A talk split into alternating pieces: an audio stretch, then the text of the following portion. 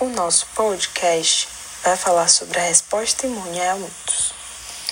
Quando os helmintos são transmitidos para o ser humano, causam uma agressão ao organismo, desencadeando a resposta imune. Os helmintos são organismos pluricelulares que podem ter vida livre ou serem parasitas e possuem três filos: platelmintos, que são aqueles que possuem corpo achatado, os nematelmintos, que possuem um corpo cilíndrico, e os anelídeos, que não são parasitas. O ciclo de vida dos helmintos pode ser bio, que é quando tem uma sequência de seres vivos envolvidos, e gel, quando o ciclo, ou pelo menos parte dele, pode acontecer no solo. No ciclo bio, é quando há a presença de dois hospedeiros. O hospedeiro definitivo é onde ocorre a reprodução sexuada, e a partir daí serão eliminados os ovos. E o hospedeiro intermediário é onde ocorre a reprodução assexuada da larva.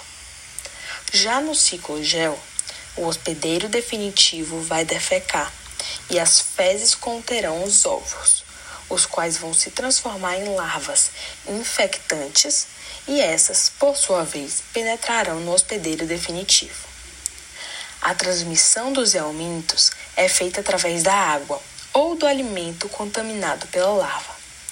Após a transmissão, ocorre a agressão, que é quando o verme adulto consome nutrientes do hospedeiro, gera algumas reações como edema e alergias, e causa irritações gastrointestinal e até mesmo uma obstrução.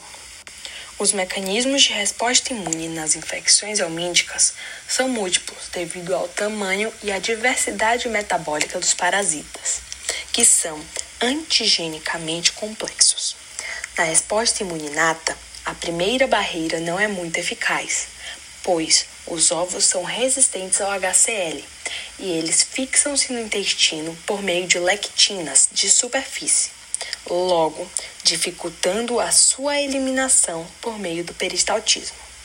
Os fagócitos atacam os helmintos e secretam substâncias microbicidas, mas além de muito grandes para serem fagocitados, muitos dos helmintos possuem tegumento espesso, o que os torna resistentes aos mecanismos citocidas de neutrófilos e macrófagos. Alguns podem ativar a via alternativa do complemento, porém, muitos desenvolveram resistência à lise mediada pelo complemento. Se esses parasitas resistirem à imunidade inata, será ativada a resposta imune adaptativa. As substâncias microbianas que estimulam a imunidade inata são denominadas padrões moleculares associados aos patógenos. PAM.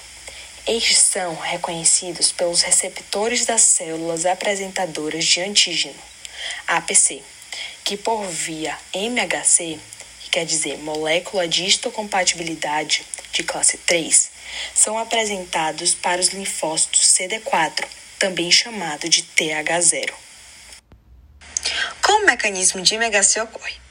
As proteínas do patógeno são degradadas dentro das células APCs, compartimentalizadas em proteossomos e endossomos, no caso da MHC, de classe 1 e 2, respectivamente, acoplados às moléculas de HLA e transportados para a superfície celular. Em seguida, essa molécula se acopla ao receptor da célula T, formando um complexo trimolecular que desencadeia a resposta imune. Após ser apresentado ao antígeno, o linfócito CD4 se transforma em TH2, graças à citocina IL4, produzida pelo eosinófilo e mastócito anteriormente ativados. O TH2, por sua vez, produz citocinas como IL4, IL5 e IL13. A IL5 estimula a produção e a ativação de eosinófilos.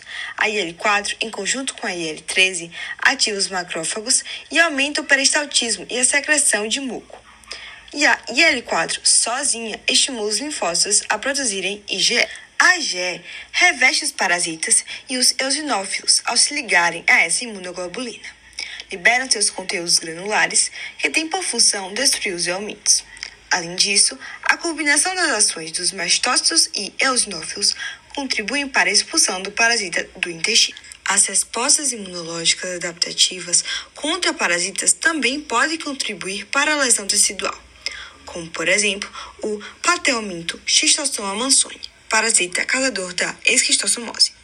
Nesse caso, os ovos desse parasita, depositados no fígado, estimulam as células TCD4, que ativam os macrófagos e induzem a reação DTH, hipersensibilidade granulomatosa.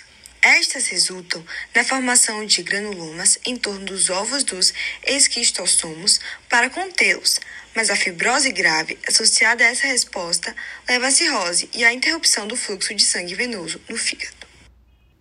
Essa foi uma pesquisa realizada pelos alunos da Unifax, Brenda Dantas, Maria Eduarda Trinchão, Paula Lemos, Raí Araújo, Ruth Rosenberg e Thaís Brandão.